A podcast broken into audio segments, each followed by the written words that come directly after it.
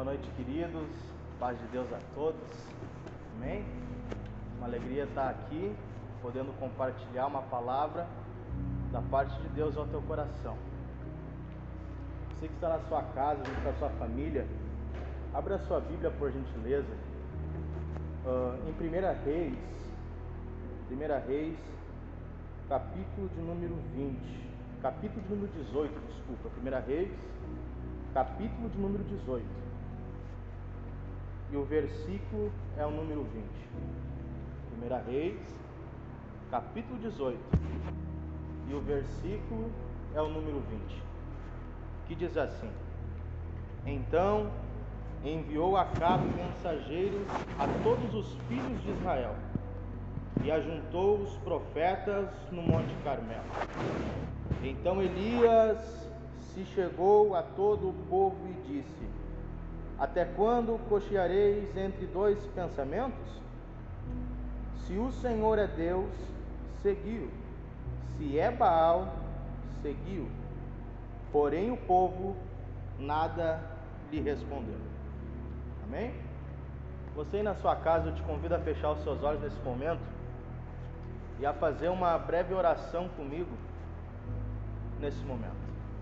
Pai, muito obrigado, Senhor, pela por essa oportunidade que o Senhor nos concede de poder compartilhar a tua palavra, Senhor, a pessoas que estão nos ouvindo e nos vendo através de suas mídias. Obrigado, Senhor, por essa oportunidade. Que o teu Espírito Santo possa alcançar e tocar o coração de cada uma que nos escuta e que nos vê nesse momento. Pai, a nossa oração é que o Senhor venha derramar da tua graça, da tua misericórdia sobre nossa vida, nos encher da tua, do teu conhecimento a respeito da tua palavra, da tua revelação, para que nós possamos entender, Senhor, aquilo que o Senhor quer falar conosco nesse tempo. Em nome de Jesus, amém. O versículo que nós lemos é um versículo muito conhecido e também muito ouvido já em nosso meio. Quando nós lemos 1 Reis, o capítulo de número 18, o versículo 20 em diante, nós vamos ver o profeta Elias desafiando os profetas de Baal. Para quem não conhece a história, o profeta Elias havia liberado uma palavra naquele tempo, dizendo que não haveria mais chuva sobre a terra em que eles estavam. E assim aconteceu. Por um longo período de tempo não se choveu mais sobre a face da terra. E a Bíblia, em alguns versículos antes desses que nós fizemos leitura, vai começar a nos dizer que os bois, os animais já não tinham mais aonde pastar, porque já não existia mais vida crescendo sobre a terra pela falta da chuva, pela falta da água. E o profeta Elias estava sendo alimentados pelos corvos que o Senhor estava enviando e pela água que o Senhor estava mandando para ele. E agora, nesse versículo que nós acabamos de ler no capítulo 18, nós vamos ver Elias saindo do seu esconderijo, saindo da caverna e indo até o rei Acabe. E quando ele se encontra com o rei Acabe, nós vamos chegar a esse ponto que nós lemos. E nós vamos ver Elias uh, chamando o povo, chamando os 450 profetas de Baal e lançando um desafio, dizendo: Vamos levantar um altar. Vocês levantam um altar para o seu Deus, vocês levantam um altar para aquilo que vocês acreditam. E eu vou levantar a um, Deus, a um altar ao Deus Todo-Poderoso, aquele que criou os céus e a terra. E aquele que responder com fogo sobre o altar, esse é o Deus verdadeiro. E assim começa a se acontecer.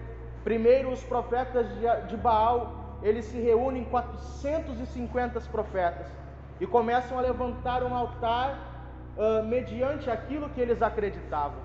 Eles começam a levantar um altar mediante aquilo que eles entendiam que era o Deus dele, Baal. E quando nós começamos a olhar para esse texto, nós vamos ver que Elias começa a zombar deles, dizendo: Aonde está o seu Deus? Por que, que ele não está respondendo? E eu fico imaginando uh, não era simplesmente um profeta, era 450 profetas. 450 homens que uh, se diziam ser entendedores sobre toda a lei, sobre tudo aquilo que eles acreditavam a respeito de Baal.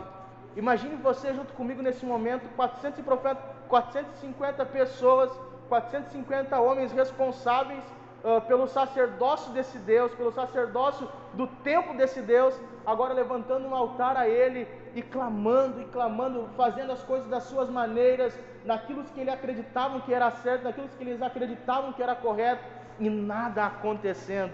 E o profeta Elias lá caçoando deles, dizendo: Cadê o seu Deus? Será que o seu Deus está dormindo? Será que o seu Deus está em uma reunião? Será que o seu Deus está descansando em algum lugar que ele não está respondendo vocês? E sabe que daqui a gente já consegue extrair algumas coisas para o nosso coração. Uh, é que quando nós olhamos para essa história, nós vamos ver 450 homens. Para nós, no tempo de hoje, é bastante pessoas representando apenas uma religião, representando apenas um Deus, um Senhor, que nem sequer estava dando atenção para eles. E Elias representava uh, o altar de um Deus verdadeiro, Deus que criou os céus e a terra. Elias representava, quando nós olhamos para esse texto, nós vamos ver que Elias, ele construiu um altar ao Deus verdadeiro, porém ele não construiu simplesmente um altar segundo aquilo que ele acreditava ou que ele achava que era correto. Ele construiu algo segundo o que o Senhor estava dando para ele construir. Ele construiu algo segundo aquilo que ele estava ouvindo dos céus, do próprio Senhor ele estava ouvindo, ele estava construindo. E os profetas de Baal estavam construindo o altar segundo aquilo que eles achavam que era o correto, a maneira deles, o modo deles. Só que eles eram 450 e Elias era apenas um.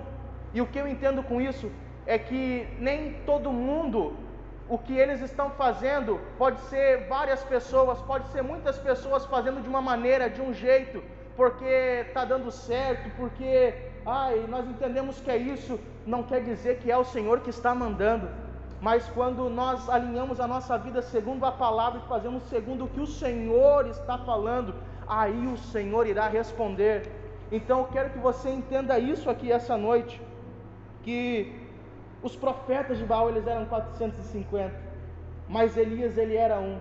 Não é porque todo mundo está fazendo o que Deus está dizendo que é para fazer, mas se um se um tiver a responsabilidade de viver o que a palavra está falando e fazer segundo o que os céus estão dizendo, o Senhor lhe virá e resplandecerá a sua glória sobre o altar. Isso é uma das coisas que nós conseguimos extrair desse texto. E quando nós começamos a olhar para esse texto mais profundo, nós vamos ver também que antes de Elias começar a erguer o altar ao Senhor, construir o altar segundo o que os céus estavam lhe dizendo, que os céus estavam lhe conduzindo. Os profetas de Baal estavam, quem sabe, indignados, já não sabiam o que fazer, já não tinham mais estratégias para tentar atrair o seu Deus chamado Baal. E Elias estava lá zombando deles, e o texto vai ser bem claro em dizer que os profetas de Baal começaram a se ferir, começaram a se cortar, e aqui nós extraímos uma, um outro entendimento para o nosso coração Altares existem muitos sendo erguidos por aí. Igrejas tem várias sendo abertas por aí. Altares tem muitos sendo levantados. Mas a pergunta que não quer calar é: será que esses altares estão sendo levantados segundo o padrão do Senhor? Será que esses altares estão segundo o padrão que a palavra nos ensina? Nós precisamos entender, e eu quero te dar uma notícia, e ela é uma notícia muito grave se quem sabe o local aonde você está levantando o altar, ou quem sabe o ambiente que você está levantando o altar, ele não estiver segundo o que a palavra diz e o que os céus estão falando, uma hora ou outra, cedo ou tarde, você ou alguém desse lugar vai acabar sendo ferido, porque lugares que estão, altares que estão sendo levantados, que não estão no padrão do céu e no padrão da palavra, ferem pessoas. Altar, eu vou repetir isso aqui para você ouvir, se você quiser anotar, anote porque isso é uma palavra para esses dias, para o momento que nós estamos vivendo. Altares que estão sendo levantados, que não estão no padrão do céu e não estão no padrão da Bíblia, fere pessoas, fere pessoas, cedo ou tarde. Essa, esse altar que está sendo levantado vai acabar ferindo você. É por isso que no ambiente que você está inserido, analise, vê se está dentro do padrão da Bíblia, vê se está dentro do padrão do que os céus estão sinalizando para esse tempo. O que me chama a atenção é que eles começam a se cortar e nada acontece. Mas quando nós vamos para o texto, nós vamos agora ver o profeta Elias assumindo o comando de tudo. E o que é maravilhoso é que ele começa a construir e levantar um altar ao Senhor. Só que antes ele atenta o seu ouvido ao Senhor e começa a ouvir o que o Senhor está dizendo. E a primeira coisa que o profeta Elias faz é no versículo de número 30 do capítulo de, de 18 de 1 Reis. Então Elias convocou todo o povo e disse: Chegai-vos a mim. E todo o povo se aproximou dele. E Elias recompôs o altar do Senhor que a vida havia sido destruído. 1 Reis capítulo 18, versículo 30. Elias recompôs o altar que havia sido destruído. Recompor significa devolver ou recuperar o formato anterior. Devolver ou recuperar o formato anterior. O tempo em que nós estamos vivendo é um tempo, poderíamos dizer, de crise.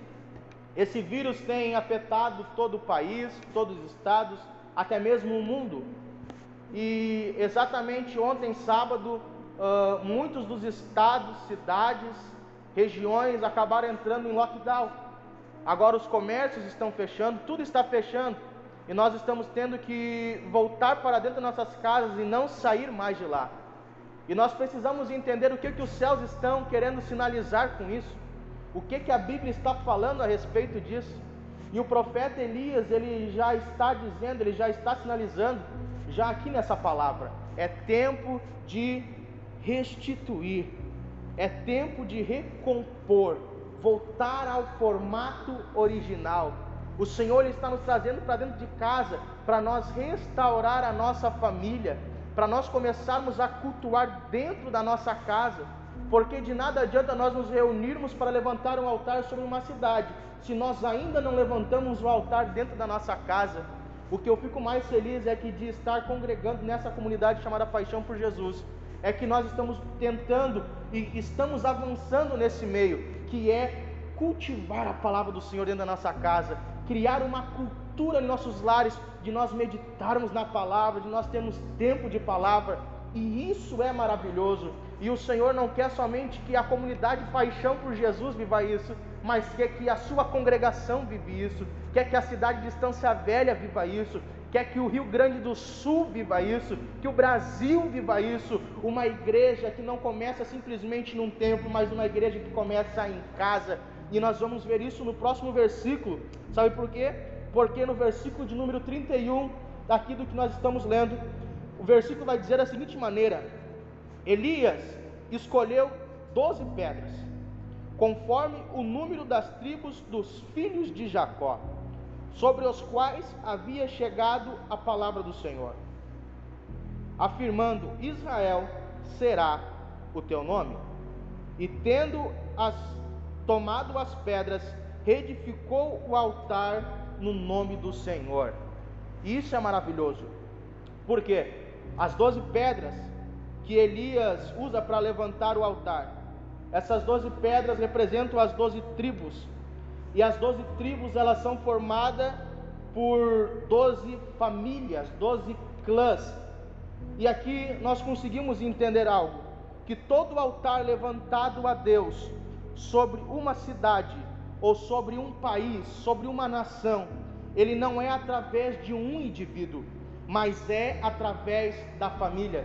Escreva isso, por favor, anote isso. Um altar levantado a Deus sobre uma cidade sobre uma nação não é levantado através de um indivíduo, mas através de famílias. Um indivíduo levanta um altar sobre uma família, e famílias levantam altares sobre cidade. Nós precisamos entender, queridos, que a menor visão de Deus para o coletivo é uma cidade, e a menor visão de Deus para um indivíduo é a família pois somente famílias constituem cidades. Sabe o que, que o Senhor está fazendo nesses dias? é levando eu e você, homem que está me ouvindo aqui nesse momento, que está me vendo nesse momento, Ele está levando eu e você para dentro de nossas casas, para que dentro das nossas casas eu e você possamos levantar um altar de, para Deus diante da nossa família. Que eu e você, como homens, tomamos essa responsabilidade como cabeça de tribos, como, começamos, como, como costumamos dizer entraremos para dentro da nossa casa nesses dias e lá levantaremos um altar ao Deus verdadeiro, ao Deus vivo, segundo o que a Bíblia está falando, segundo o que os céus estão sinalizando. Assim nós levantaremos um altar junto com a nossa família ao Deus verdadeiro. E quando nós começarmos a levantar um altar ao Deus verdadeiro junto com a nossa família, aí nós nos, nos vamos reunir como congregação, como comunidade e vamos levantar um altar sobre cidade, porque nós queremos tanto tocar a nossa cidade, nós queremos tanto tocar a nossa nação, mas nós não conseguimos tocar a nossa família, nós não conseguimos tocar a nossa casa. E o que o Senhor está sinalizando nesses dias, eu quero que você levante o altar sobre para mim sobre a sua casa. E depois que você levantar um altar sobre a sua casa, você levantará um altar para a sua cidade, porque um indivíduo levanta altar a Deus com a sua família, e a sua família levanta o altar a Deus para uma cidade. Glória a Deus. Isso é maravilhoso. Mas o que nós aprendemos olhando adiante, no versículo de número 33, é: Então arrumou toda a lenha cortou o novilho em pedaços, colocou a lenha e ordenou: Enchei de água quatro grandes cântaros e derramai sobre todo o holocausto e a lenha armada. E acrescentou: Repeti esse procedimento uma segunda vez. E eles o fizeram segunda vez. De novo ordenou: Fazei-o a terceira vez. E eles assim o fizeram pela terceira vez. A água, todos nós sabemos que ela tem um símbolo da presença do Espírito Santo. E nós precisamos entender porque nós estamos falando em levantar um altar segundo o padrão da Bíblia, segundo o que o Senhor libera, o que os céus estão dizendo. E nós precisamos entender, e eu vou voltar um pouquinho atrás para que nós possamos construir algo junto. Primeiro, nós precisamos entender que nós precisamos voltar ao formato original. Segundo, nós precisamos entender que um altar no padrão de Deus, ele é construído através das famílias. E terceiro, ele é construído através de uma vida no Espírito. Nós não podemos erguer um altar ao Senhor sem viver uma vida no Espírito. Então aproveite esse tempo na sua casa. Pegue a mão da sua família, pegue a mão da sua esposa, dos seus filhos, medite na palavra, ore com eles, porque em Gálatas capítulo 5 a Bíblia vai dizer que existe uma guerra. Nós não estamos vivendo simplesmente só uma guerra ecológica de um vírus, mas nós estamos vivendo uma guerra também no reino espiritual, aonde a nossa carne guerreia contra o nosso espírito e o nosso espírito guerreia contra a nossa carne. Eu tenho certeza que você que me ouve nesse momento, quem sabe a tua vontade é tirar desse canal, é tirar desse dessa live e assistir qualquer outra coisa nesse momento mas isso se chama guerra porque isso é um desejo da sua carne, é um desejo da sua alma, mas o seu espírito está clamando, dizendo: Eu quero o Pai, eu quero o Senhor, o Deus verdadeiro, o Deus que criou os céus e a terra. O seu espírito clama por isso. Por isso eu digo para você essa noite: o seu espírito está com fome, o seu espírito está com sede. Aí aonde você está me ouvindo e me vendo nesse momento, receba a presença do Espírito Santo, receba uma porção do Espírito Santo aí onde você está nesse momento, receba, receba a presença dele de uma forma sobrenatural nós estamos aqui fazendo essa live, estamos em três, quatro pessoas, mas o Espírito Santo de Deus está aqui, e o mesmo Espírito Santo de Deus que está aqui, ele também está aí onde você está. Então eu te convido a fechar os teus olhos nesse momento e a receber uma porção do Espírito Santo na tua vida. Você que está se sentindo desanimado, você que está se sentindo fraco, você que não tem força muitas das vezes, quem sabe, para pegar a Bíblia para ler, para orar com a sua família, com a sua casa, você que não está tendo força para levantar e construir esse altar ao Senhor dentro da casa, receba força na tua vida do Espírito agora, receba vida no Espírito no nome de Jesus Cristo. Aleluia, aleluia, glória a Deus, glória a Deus. Eu sinto a presença do Espírito Santo aqui, irmão. Eu sinto a presença do Espírito Santo aqui. No versículo de número 38. Do capítulo que nós estamos lendo. Diz assim: Então, no mesmo instante, caiu o fogo do Senhor sobre o sacrifício e queimou completamente, bem como toda a lenha que estava sobre as pedras e toda a água que estava em volta do chão, e secou as águas que enchiam a valeta. Quando nós estabelecermos um altar segundo o padrão de Deus e segundo a palavra, o fogo virá. oh glória! Quando nós levantarmos um altar segundo o padrão de Deus, segundo o que os céus estão nos sinalizando, segundo o que a palavra está falando, o fogo virá. O fogo virá sobre a tua casa essa noite. O fogo virá sobre a tua família essa noite. O fogo de Deus virá sobre a minha e sobre a tua vida aqui essa noite. Oh glória, oh glória. Você que tem a sua Bíblia, abra comigo em Êxodo capítulo 25, no versículo 9. Não precisa abrir, simplesmente acompanhe comigo, porque é algo maravilhoso dentro disso que nós estamos falando. Êxodo capítulo 25, verso 9. O Senhor, ele fala com Moisés para a construção do templo, e olha que maravilhoso isso. Êxodo capítulo 25, verso 9 conforme a tudo que eu te mostrar, para o modelo do tabernáculo e para o modelo de todos os seus pertences, assim mesmo fareis. Essa é a palavra de Deus para Moisés durante a construção do tabernáculo. Deus falou para Moisés que iria habitar no meio dos homens. O tabernáculo seria a morada de Deus, o repouso de Deus. Porém, para ele vir, precisaria ser feito no modelo que seria mostrado, e esse modelo é a maneira dos céus. Sabe o que é mais impressionante? É que quando você, nesse momento, depois, logo que essa mensagem acabar, medite, Hebreus capítulo 9, isso é fantástico. Quando você lê Hebreus capítulo 9, você vai ver que Moisés fez uma cópia do santuário celestial. Quando você abre a sua Bíblia em Apocalipse, que João teve a visão do céu, do santuário de Deus, todos os, os bens, as matérias que existia dentro do tabernáculo, João ele vai citar em Apocalipse. Um exemplo, a arca da aliança, o altar de ouro, o altar de bronze, o candelabro, o incensário, tudo isso que Moisés construiu foi o que João viu no céu. E isso é fantástico. Tudo que Moisés construiu no tabernáculo foi o que estava sendo visto lá no céu, era o que havia no céu.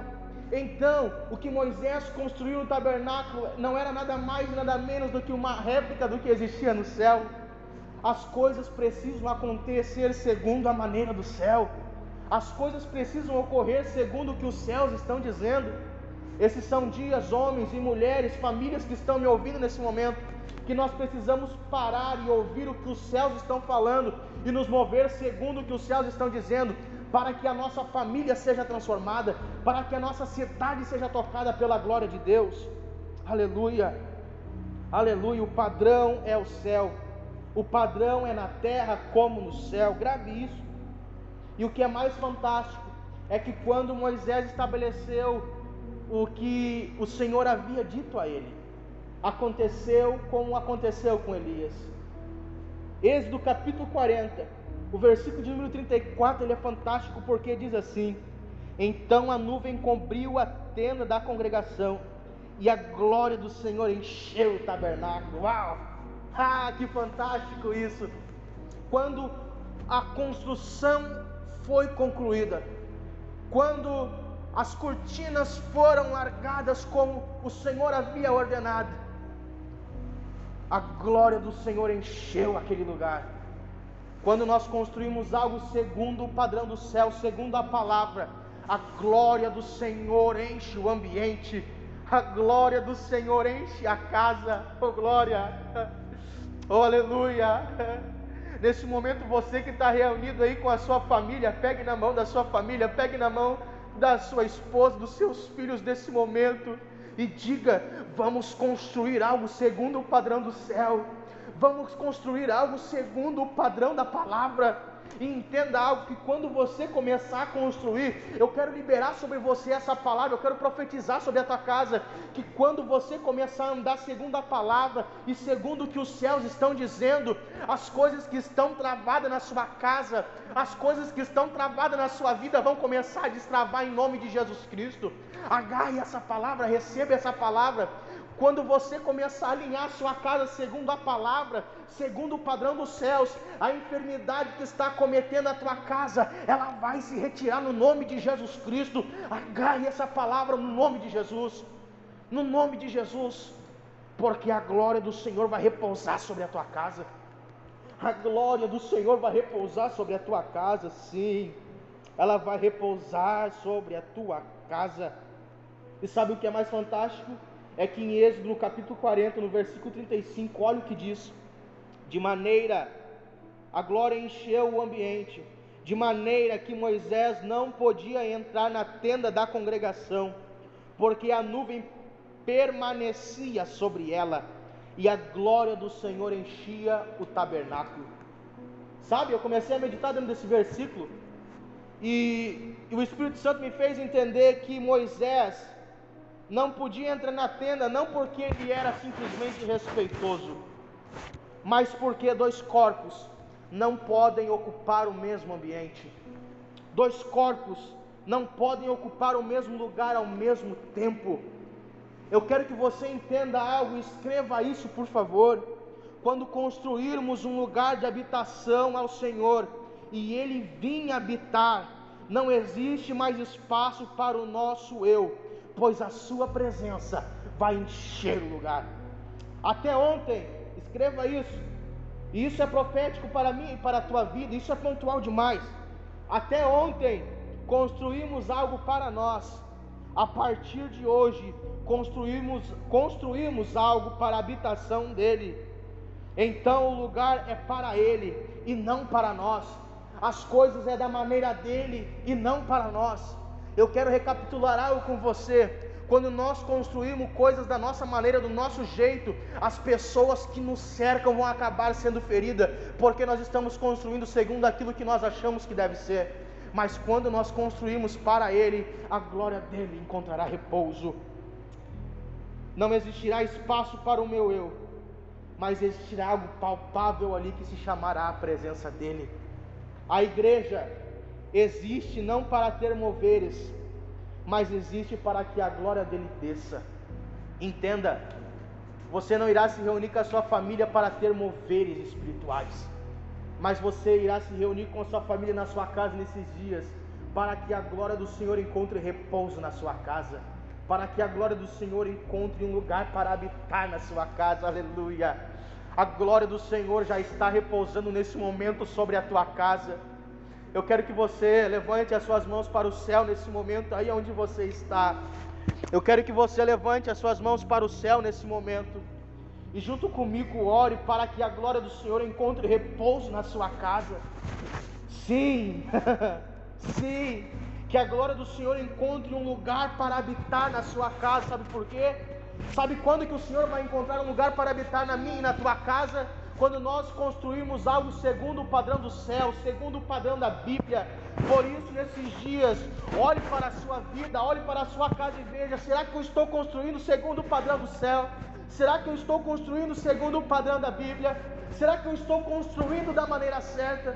Porque quando nós começarmos a construirmos da maneira certa, o Senhor mandará fogo sobre nós o fogo do Senhor vai queimar a tua vida. O fogo do Senhor vai arder no teu coração, no coração da tua casa. E as pessoas que te cercam, as pessoas que estão à sua volta, à volta da sua casa, serão incendiadas pela glória de Deus que está sobre a tua casa, sobre a tua família. Os teus vizinhos sentirão o arder do fogo no teu coração, oh glória, ah, aleluia aleluia. Os teus vizinhos serão tocados pelas chamas do fogo de Deus que estará na tua vida. Os teus vizinhos serão tocados pela presença de Deus, e assim, assim nós iremos tocar essa cidade, assim nós iremos tocar a nossa nação, assim nós vamos tocar o nosso mundo, sabe por quê? porque o Senhor nos estabeleceu para que nós possamos ser luzeiros nesses dias. Nós somos faróis que vamos iluminar no meio das trevas. E as pessoas olharão para nós porque nós temos fogo em nossa vida. Você tem fogo na sua família e os seus vizinhos serão tocados por esse fogo. Pai, nós te damos graças por essa palavra. Que o teu Espírito Santo nos faça ter um entendimento sobre ela e assim nós possamos construir algo segundo o teu querer, segundo a tua vontade, segundo aquilo que o Senhor direcionar para nós construirmos.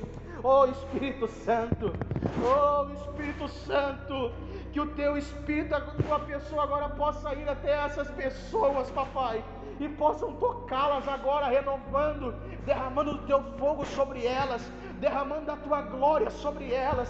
Eu oro, Pai, para as pessoas que estão enfermas nesse momento e que estão me ouvindo e me assistindo. Aonde a minha voz estiver chegando agora, Pai, eu te peço que o teu Espírito Santo comece a arrancar as enfermidades, que os teus anjos ministradores vão até onde estiver essas pessoas, essas famílias reunidas agora, Pai, e comece a trazer cura na alma delas.